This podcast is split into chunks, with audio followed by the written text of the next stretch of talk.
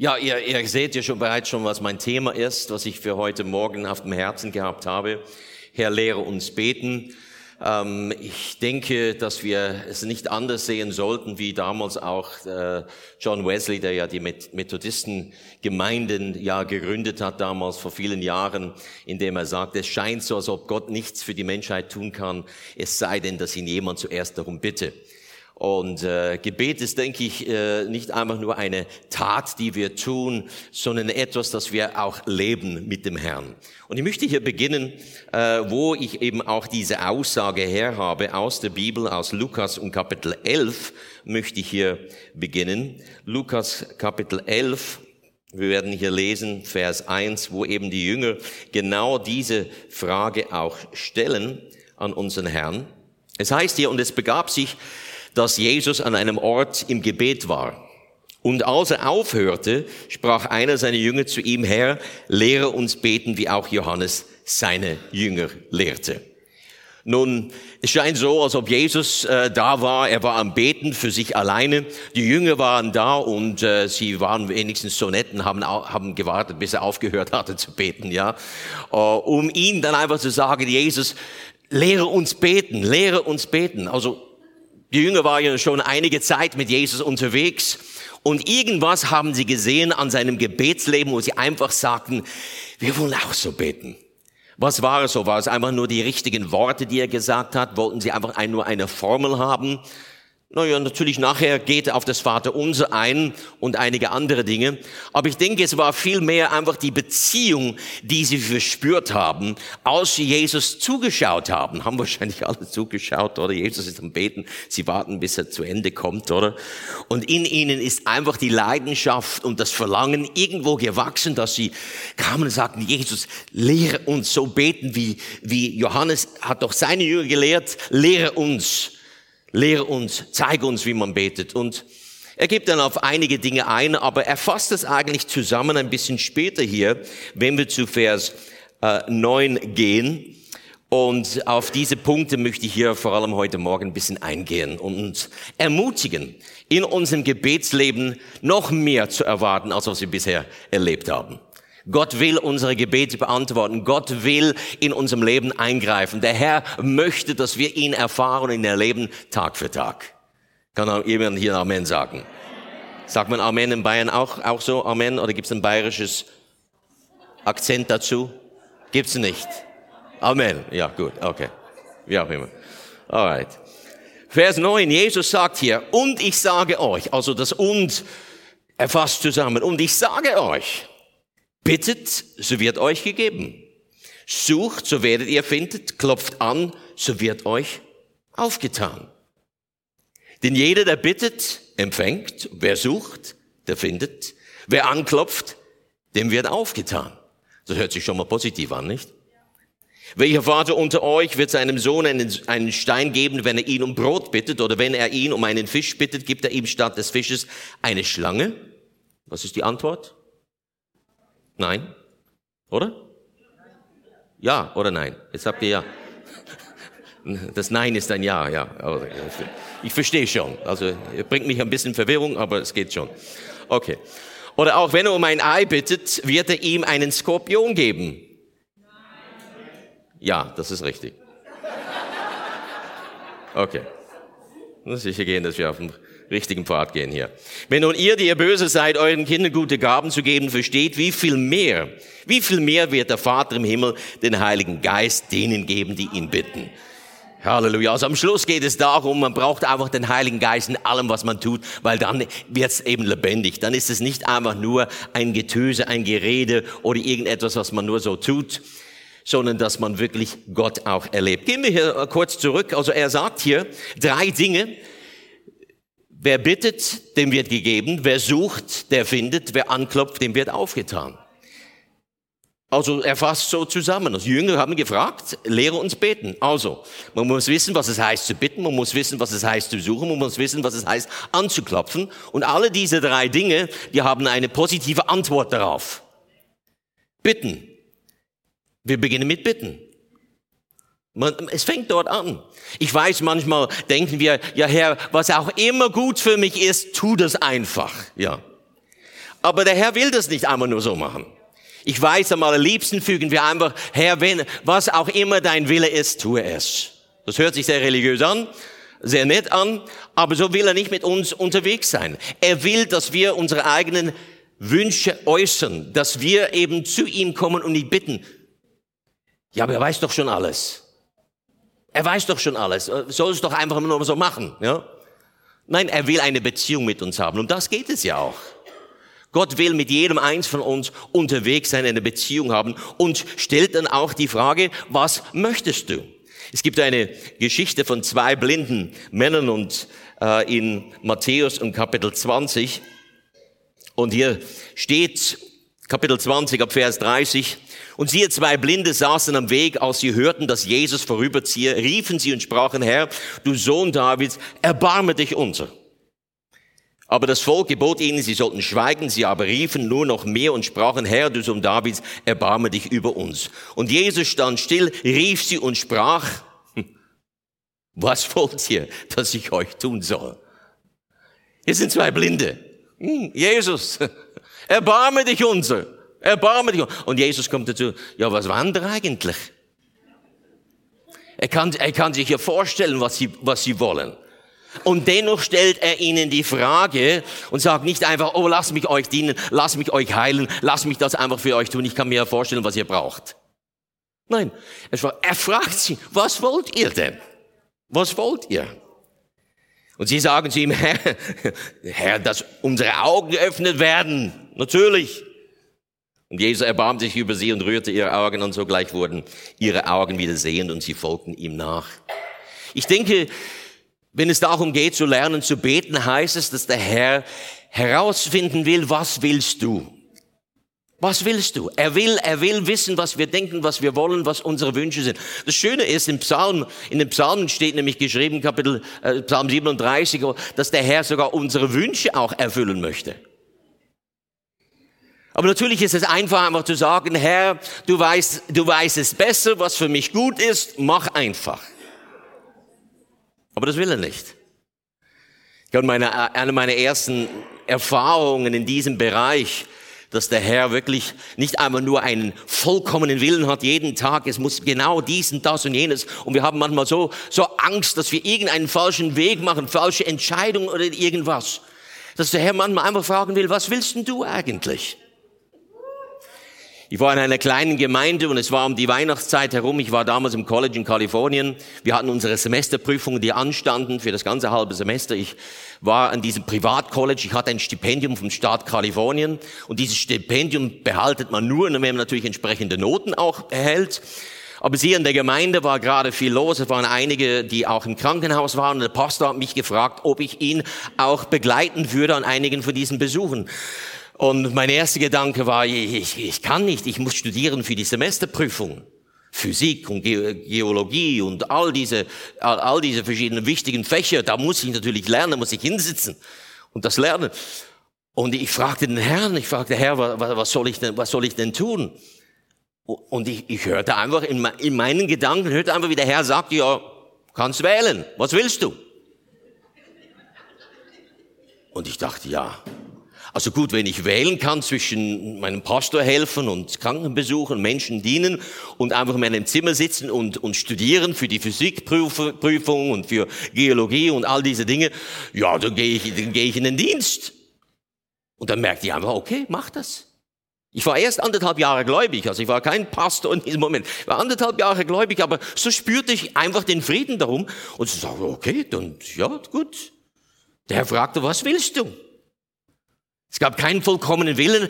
Er sagte, was auch immer du entscheidest, da werde ich dir dabei unterstützen, dabei helfen. Und so ging ich mit dem Pastor und äh, wir haben diese Krankenbesuche gemacht und siehe, der Tag dann kam, wo äh, ja, ähm, wo ich dann die die erste Prüfung gehen musste, die Physikprüfung. Wir trafen uns zum Gebet morgens um sieben mit einigen meinen gläubigen Freunden im äh, im Café und da da da kam es mir einfach Oh, oh Gott, was habe ich gemacht?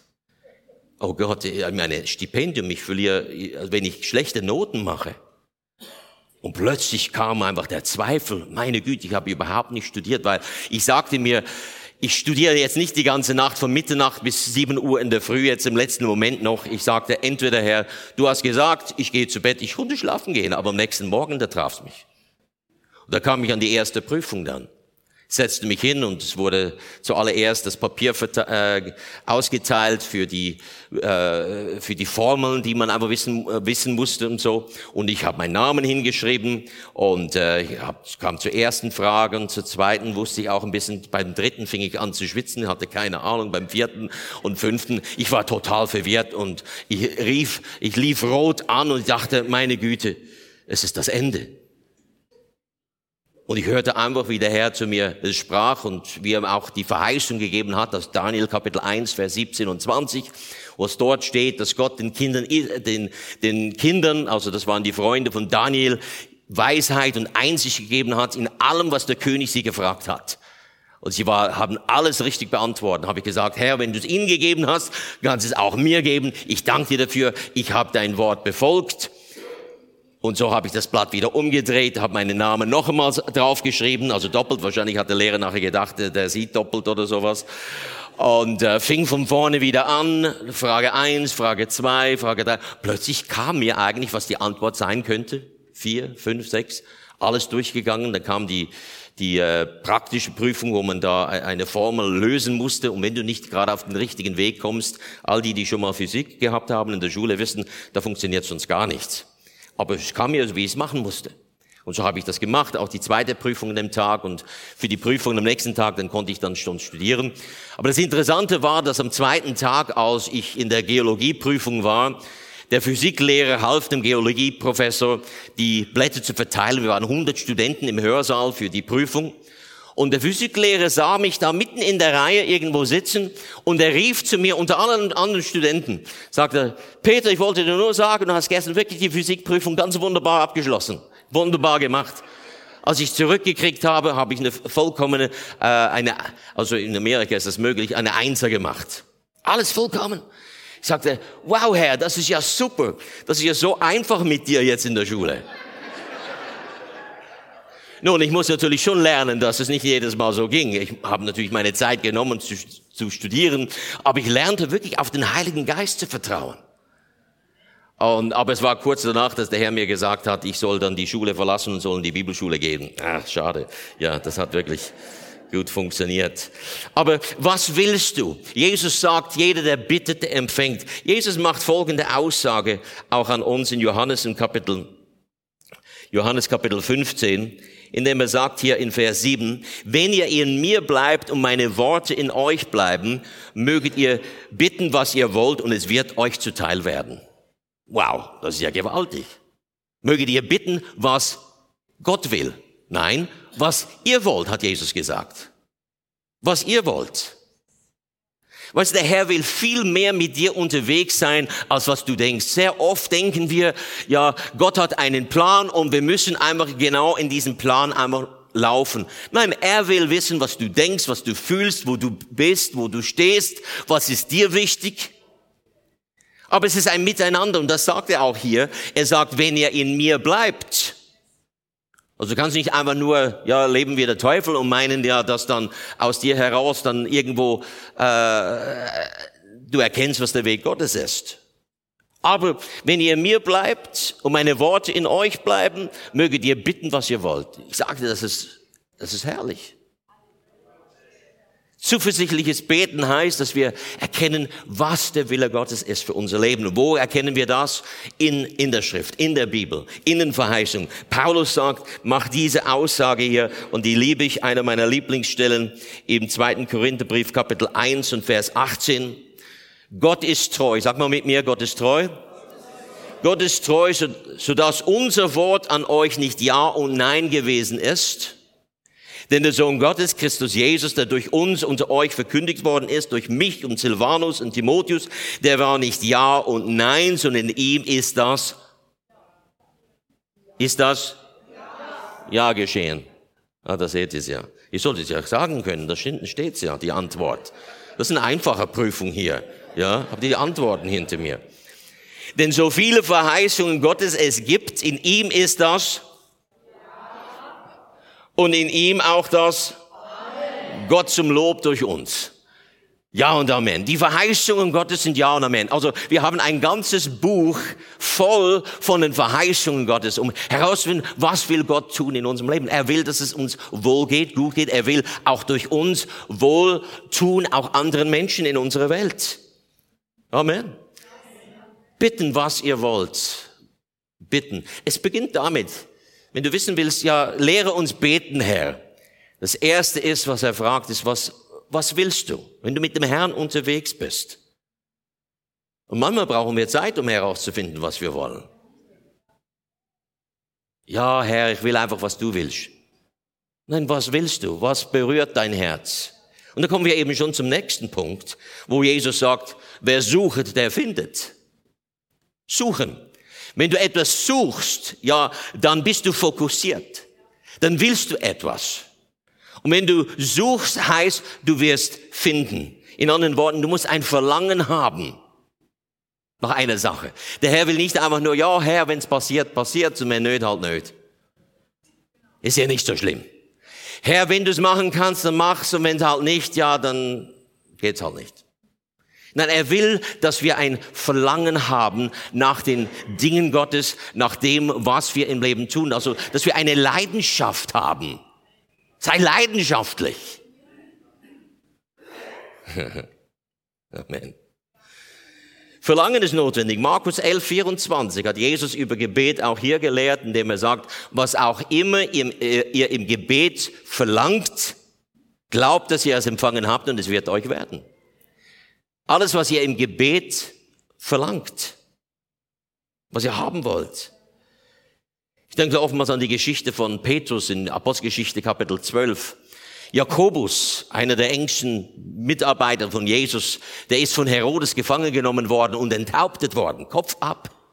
Ende. Und siehe, jetzt hat Herodes auch den Petrus gefangen genommen. Auch er steckt im Gefängnis jetzt und am nächsten Morgen will er ihn auch den Kopf abhauen. Und es steht in, in, äh, in der Postgeschichte Kapitel 12, aber es wurde insbrünstig von der Gemeinde gebetet.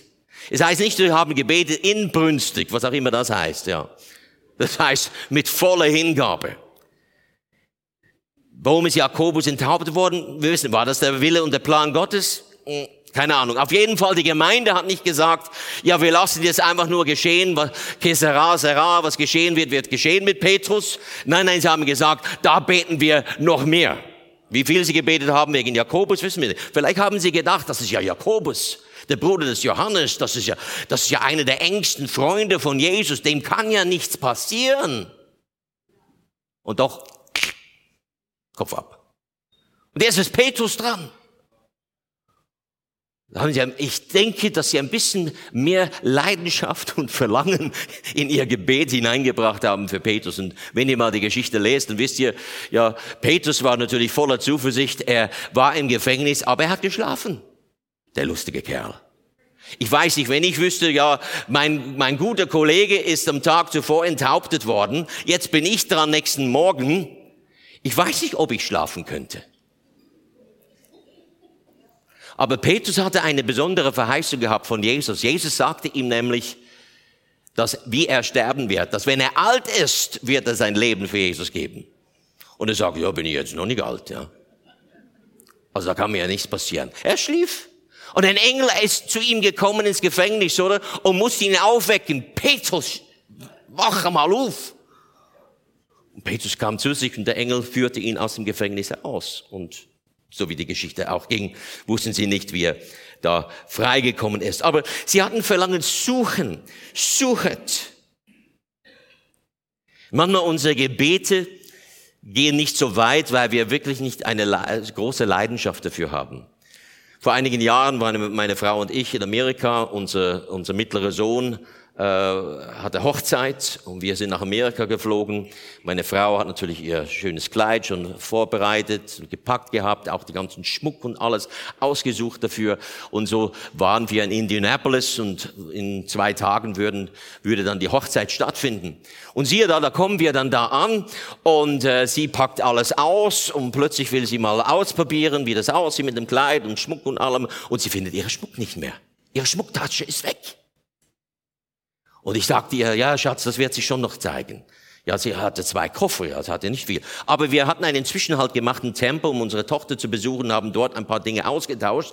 Und da kam mir der Gedanke, vielleicht ist es mir dort aus der Tasche gefallen. Und ich, ja, ich lag auf der Couch immer und habe gesagt, ja, ja, es wird, es wird sich schon noch zeigen. Und sie natürlich ganz durcheinander, ganz x-mal durch ihr Koffer hindurch durchgeschaut und angeschaut. Es ist nicht drin, es ist nicht drin. Ja, ja, Herr Jesus, du wirst es schon zeigen, dass es jetzt da ist. Und siehe da, der nächste Tag, sie hat es immer noch nicht gefunden. Ich hörte, wie sie am nächsten Morgen am Telefon war mit ihrer Schwester und mit ihr telefoniert hat. Ich war im anderen Zimmer, war am, ja, am Lesen, gemütlich machen und ich hörte, wie sie sagte, du, du musst unbedingt mit mir beten, weil wenn, wenn, wenn ich meinen Schmuck nicht finde, dann muss ich alles neu kaufen. Als ich das hörte, neu kaufen. Ich sag dir, in einem Moment hat sich mein Gebet mit Leidenschaft gefüllt.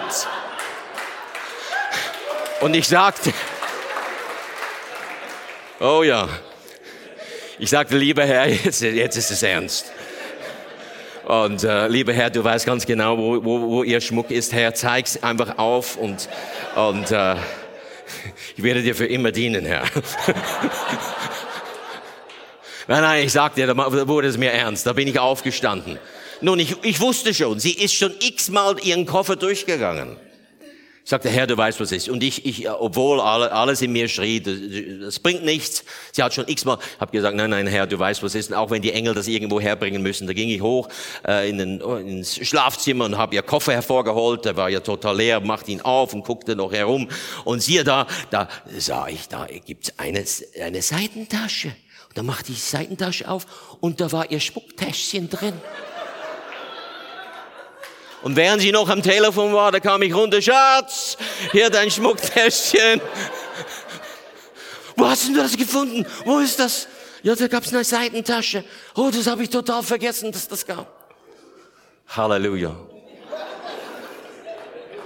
Aber es, es wäre, es wäre fast, fast dazu gekommen, alles neu zu kaufen. Aber es hat sich meine Leidenschaft was geändert in meinem Gebet. Manchmal beten wir einfach so, ja, wenn es wird, dann wird's, und wenn nicht, dann halt nicht. Spielt nicht so eine Rolle. Dann sollte uns immer eine Rolle spielen. Dass wir einfach Gott Ehre geben können. Herr, zeig dich einfach. Vollbringe, vollbringe Gutes. Ich habe gerade letztens habe ich äh, äh, die Botschaft gehört von Kenneth Copeland und seiner Pastorenkonferenz im Januar und er erzählte, wie Pastor Odeepo einer der Pastoren von der großen Gemeinden in Nigeria, wie einer seiner Mitarbeiter eines Abends, äh, der wurde nämlich, äh, der wurde nämlich mal angeschossen in seinem Ellbogen und der hat dann vollen Schuss und da musste er einen teils äh, Metallellbogen kriegen, hat sehr, sehr große Schmerzen. Und siehe da, da ging er, da ging er eines Abends ging er zu Bett und äh, der Herr sprach zu ihm, weißt du, du tust immer so vieles für mich, ich will jetzt auch mal was für dich tun. Am nächsten Morgen, als er aufwachte, war dieser Metallellbogen, lag auf der Seite seines Bettes. Es gibt ein Foto davon. Auf der Seite, schön auf der Seite seines Bettes und sein Ellbogen war total neu. Man hat Röntgen gemacht, es ist vollkommen neue Knochen da, alles bestens. Und der, der Herr hat einfach das an die Seite gelegt, sagte, ja, das tue ich jetzt für dich. Ein Wunder, ein Wunder. Ja, da sagen die einen, ja, das glaube ich nicht. Ja, das ist unser Problem. Ja. Nicht nur dein Problem, unser Problem. Ja. Je mehr da natürlich daran glauben, dass Gott Wunder auch tut heutzutage, umso mehr können wir wirklich auch erleben, wie Gott Großes tut. Warum nicht? Warum nicht? Halleluja. Ja, suchen, Verlangen haben. Es gibt eine Geschichte, die finde ich so wichtig in dem, diesem Zusammenhang aus dem Alten Testament vom König Hiskia vom König Hiskia, 2. Könige, Kapitel 20. Lass mich die euch kurz lesen hier in diesem Zusammenhang. In jenen Tagen wurde Hiskia todkrank. Da kam der Prophet Jesaja, der Sohn des Amos, zu ihm und sprach zu ihm, so spricht der Herr, bestelle dein Haus, bringe dein Haus in Ordnung. Denn du sollst sterben und nicht am Leben bleiben. Da wandte er sein Angesicht gegen die Wand und betete zum Herrn und sprach, Ach Herr, gedenke doch daran, dass ich in Wahrheit und mit ganzem Herzen vor dir gewandelt bin und getan habe, was gut ist in deinen Augen. Und Hiskia weinte sehr. Als aber Jesaja noch nicht aus dem mittleren Hof hinausgegangen war, da geschah es, dass das Wort des Herrn folgendermaßen an ihm erging. Kehre um und sage zu Hiskia, dem Fürsten meines Volkes, so spricht der Herr, der Gott deines Vaters David. Ich habe dein Gebet erhört und deine Tränen angesehen. Sieh, ich will dich heilen. Am dritten Tag wirst du in das Haus des Herrn hinaufgehen und ich will zu deinen Lebenstagen noch 15 Jahre hinzufügen. Wow. Schauen wir mal an, was, was ist denn da passiert? Der Prophet kommt mit einer Botschaft und sagt, bring dein Haus in Ordnung, du wirst sterben. Die meisten würden sagen, okay, es ist vorbei, ja. Aber was tut Hiskia? Hiskia geht vor dem Herrn und betet und sagt, Herr, du weißt doch, wie ich vor dir gewandelt bin, du weißt doch, wie ich dir diene und wie ich dir weiterhin auch dienen möchte. Und der Herr sagt, oh ja, das habe ich total vergessen. Das stimmt. Ja, das habe ich gar nicht richtig berücksichtigt, wie treu du gewesen bist, was du alles getan hast. Nein, hat, hat Gott das vergessen? Nein, sicherlich nicht. Es war nicht die Tatsache, dass Gott an etwas nicht gedacht hat, dass er gesagt hat, Jesaja, geht doch noch zurück, wir hätten da einen riesen Fehler gemacht, ja. Was war es? Was hat sich geändert? Die Leidenschaft im Gebet, im Verlangen des König Hiskias, das war das Einzige, was er hervorgebracht hat. Und Gott sagte, gebt dem Hiskia noch weitere 15 Jahre. Unser Verlangen. Wenn wir beten, die Jünger kamen, Jesus lehre uns beten. Jesus sagte, bitte, der wird empfangen. Wer sucht, der wird finden. Wer sucht, der wird finden. Und wer anklopft, dem wird aufgetan. Ich möchte uns einfach ermutigen darin, unser Gebetsleben einfach nicht einfach nur als, ja, als, als, wie sagt man, Gewohnheit einfach zu machen. Morgen früh, wenn man, wenn man sitzt und man liest die Botschaft oder die, die, die Bibel und man betet so ein bisschen, bete mit Leidenschaft. Frage dich, was willst du im Leben? Was willst du für deine Ehe? Was willst du für deine Kinder? Was willst du für deine Gemeinde? Was willst du für deine Arbeit? Und dann bring das vor dem Herrn. Aber bring es vor dem Herrn, weil du es wirklich willst. Weil du Verlangen danach hast, weil du Leidenschaft hast. Das hat das ganze, das ganze Leben von Hiskia total verändert. Er hat überhaupt nichts anderes getan. Er hat nicht irgendwelche Werke zusätzlich machen müssen. Ja, Hiskia, wenn du noch ein bisschen Gutes tust und machst und so, dann kann ich mir überlegen, ob ich dir da noch ein paar Jahre geben kann. Nein, überhaupt nichts. Es war seine Leidenschaft, wo er sagt, Herr, ich will für dich leben. Ich will da sein für dich. Und der Herr sagte, okay. Weißt du, der Prophet hätte kommen und sagen können, Hiskias, lass mich dir noch was sagen.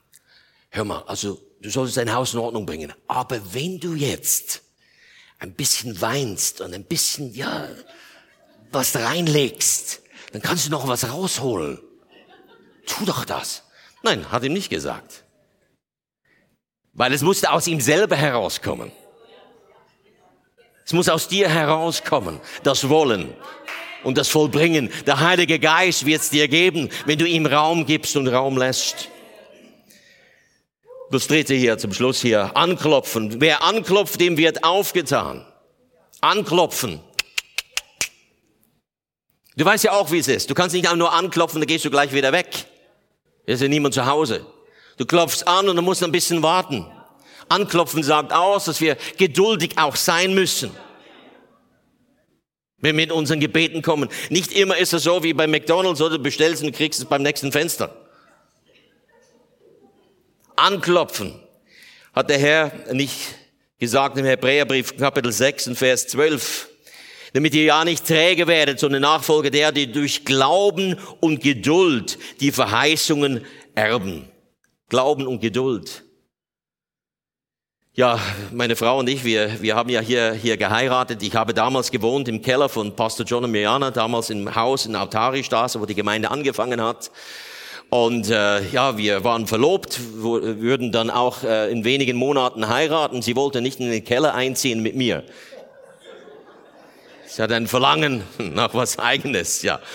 Okay, dann haben wir natürlich gebetet und dem Herrn geglaubt für eine Wohnung, die wir uns auch leisten konnten damals. Und äh, siehe, da haben wir eines angeschaut. In Pasing war das hier äh, zu einem guten Preis. Auch da mussten wir unseren Glauben ausstrecken dafür. 800 D-Mark war das damals für eine äh, für eine Zwei-Zimmer-Wohnung. Und ähm, siehe da, da sind wir uns anschauen gegangen. Wir wussten im Herzen, das ist es, das ist es für uns. Und so haben wir natürlich uns angemeldet dafür für die Wohnung. Es waren natürlich viele Leute da, die die Wohnung haben wollten. Es war nur die eine, die noch übrig war zum Vermieten.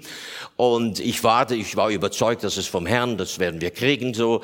Und äh, nach zwei Wochen habe ich dann angerufen, weil ich keine Antwort gehört habe, rief an und da haben sie mir gesagt, ja, die Wohnung ist bereits schon vermietet. Ich war am Boden zerstört. Weil ich wusste in meinem Herzen, das ist vom Herrn. Das ist genau die Gegend, genau was wir wollten, genau was wir uns leisten konnten. Wir wussten, das war genau das Richtige. Ich war am Boden zerstört. Ich sagte, ich kann nicht mehr glauben für eine Wohnung. Und so äh, habe ich, haben ich überhaupt nichts mehr gemacht. Sonst hat immer ein Kollege hier aus der Gemeinde hat immer so die Zeitung gebracht. Jeden, jeden Mittwoch, glaube kam die Zeitung heraus, die Abendzeitung oder was. Das damals war Mittwoch oder Dienstag und hat sie mir gegeben für Wohnungssuche und habe gesagt, bringen Sie mir gar nicht mehr, habe keine Lust. Und irgendwann einmal meine, Frau, meine Verlobte sagte, hallo, ich werde nicht mit dir einziehen hier in den Keller. Und dann sagte Schatz, also da musst, da, da musst du jetzt glauben, ich nehme meinen Fuß von der Bremse, aber da musst du jetzt glauben, ich werde mich einmal mit dir ein bisschen anhängen da äh, für eine für eine Wohnung. Mein Glaube ist einfach, ich weiß nicht, was ich ja, ich habe ich wusste es vorher vom Herrn, aber es hat, es hat nicht geklappt. Weißt du was, wir klopfen manchmal an und wenn es nicht sofort aufgeht, Oftmals geben wir auf. Und somit habe ich gesagt, okay Schatz, dann haben wir noch einmal uns gefragt, was wollen wir? Was wollen wir? Und da haben, sind wir auf den Punkt gekommen, wir möchten gerne es in Passing haben, wir möchten gerne, genauso viel können wir zahlen, genau, wir sagten aber genau so eine Wohnung, wie wir es angeschaut haben, so eine wollen wir. Okay. Dann bin ich an dem Abend, war auch Gemeinde, äh, Bibelabend. Und dann hat der, der junge Mann, der mir immer die Zeitung gebracht hat, jetzt schon seit zwei Monaten nicht mehr, brachte er mir die Zeitung an dem Abend. Sagte, okay, danke schön. Ja, da, tat es in die Tasche. Ja. Ging nach Hause, war am Keller an dem Abend, machte die Zeitung auf, um zu schauen, was für Wohnungen da drin sind. Und da war genauso, genau das gleiche Inserat für die Wohnung, die wir schon angeschaut haben, war drin.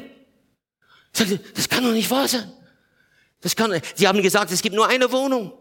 Und da war genau die gleiche drin. Sagte, Halleluja, das ist vom Herrn. Am nächsten Morgen machte ich mich auf oder rief dann dort an. Sie sagten, ja, es ist Besichtigung dann am Nachmittag. Sagte, ich brauche Sie nicht zu besichtigen, ich will Sie haben. Sie sagten, ja, aber da müssen Sie hier sein vor 10 Uhr. Sagte, okay, ich komme. Und siehe da, das einzige Mal, dass mir das jemals passiert ist, hier in München oder sonst irgendwo auf der ganzen Welt, an dem, an, in, in der Nacht hat ein Marder meine Kabel durchgefressen an meinem Auto. Und Pastor John und Mirjane, die waren unterwegs, die waren weg. Und ich muss um 10 Uhr dort sein. Ich habe ein Taxi bestellt. Hat mir, was weiß ich, wie viel gekostet, ja. Taxi bestellt, bin direkt zu der Verwaltung gefahren und äh, ich hatte übernatürlichen Gunst, weil ich musste vorweisen, was habe, was verdiene ich? Ja, ich wohne in einem Keller. und, und verdiene ja ein bisschen Brot und Wasser. und, äh, aber er, er benahm sich wie, wie, wie mein Vater und äh, hat verstanden und ich habe die Wohnung gekriegt. Jetzt ein paar Monate später, als wir die Wohnung beziehen konnten, weil es war ein Neubau, als wir da hinkamen, da begrüßte uns der, der Hauswart, um uns die Schlüssel zu übergeben und da gingen wir in den dritten Stock hoch und äh, hat uns da reingelassen. Plötzlich laufen wir da, kommen wir da rein und das ist ein wunderschöner Parkettboden. Das sind Türen mit französischem Glas drin. Wir kommen in die Küche, die Küche voll ausgestattet. Und der Gedanke kommt zu mir, Sie haben einen Fehler gemacht. Sie haben eine falsche Wohnung euch vermietet. Das waren die ersten Gedanken. Oh mein Gott, wie sage ich das meiner Verlobten? Ja. Und sie da in dem Moment, wo ich da am Kämpfen bin mit den Gedanken und so, meine Frau natürlich, wow, wow, wow, und ich, oh, ja, ja, ja. sagte, Sie haben aber Glück weil der Besitzer, der rüstet, der, der rüstet immer eine Wohnung total aus, in dem Fall, dass seine Kinder eines Tages mal einziehen möchten. Und sie haben die Wohnung gekriegt für den gleichen Preis. Mit voll ausgestatteter Küche, Parkettboden, französisch ausgeschmücktem Glas in den Türen, Fliesen im Bad, all das. Und ich sagte, oh Herr, hilf mir, dass ich niemals vergesse. Einfach geduldig zu sein, weil der Herr hatte was Besseres. Es sah aus, als ob es am Ende war. Aber der Herr hatte was Besseres im Sinn.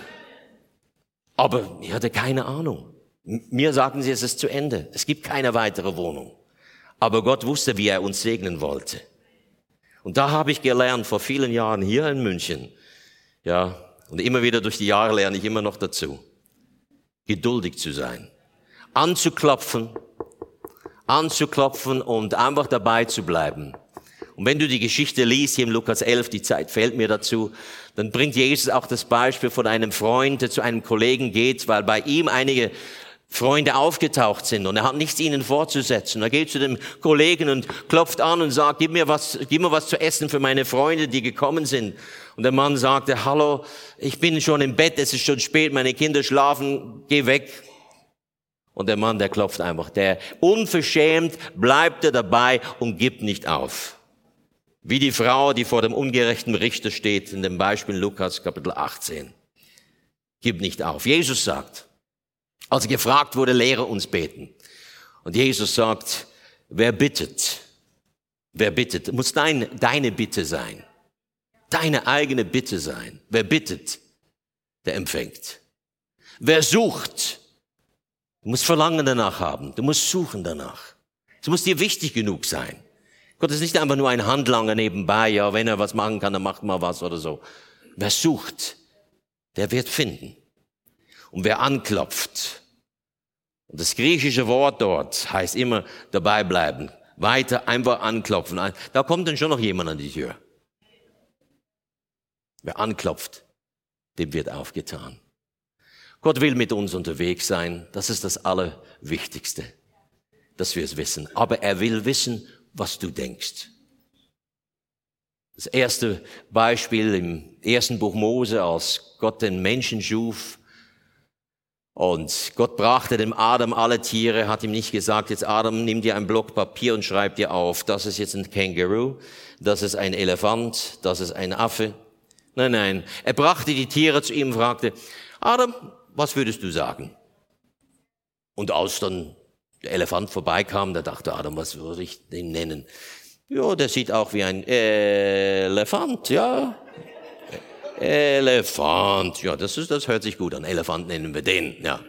Der Känguru kam vorbei. Känger, Känger, Känger, Känguru, Känguru. Das wäre doch gut. Er ließ Adam die Tiere benennen. Er will wissen, was du fühlst, was du denkst, was dir wichtig ist. Und er ist ein Gott, wie Jesus sagt in Johannes 15, Vers 7, in dem er sagt, bleibet in mir und meine Worte in euch, so möget ihr bitten, was ihr wollt. Das hat Jesus gesagt, nicht ich. Möget ihr bitten, was ihr wollt, und es wird euch geschehen. Die Weltveränderung liegt nur ein Gebet von dir entfernt. Corrie ten Boom sagte Folgendes, das Gebet sollte unser Steuerrad und nicht unser Ersatzrad sein.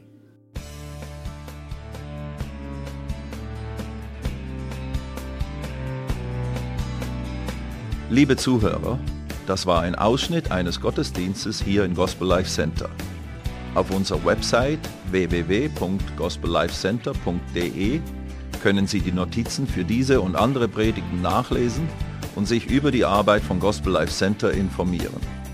Wir wünschen Ihnen Gottes Segen.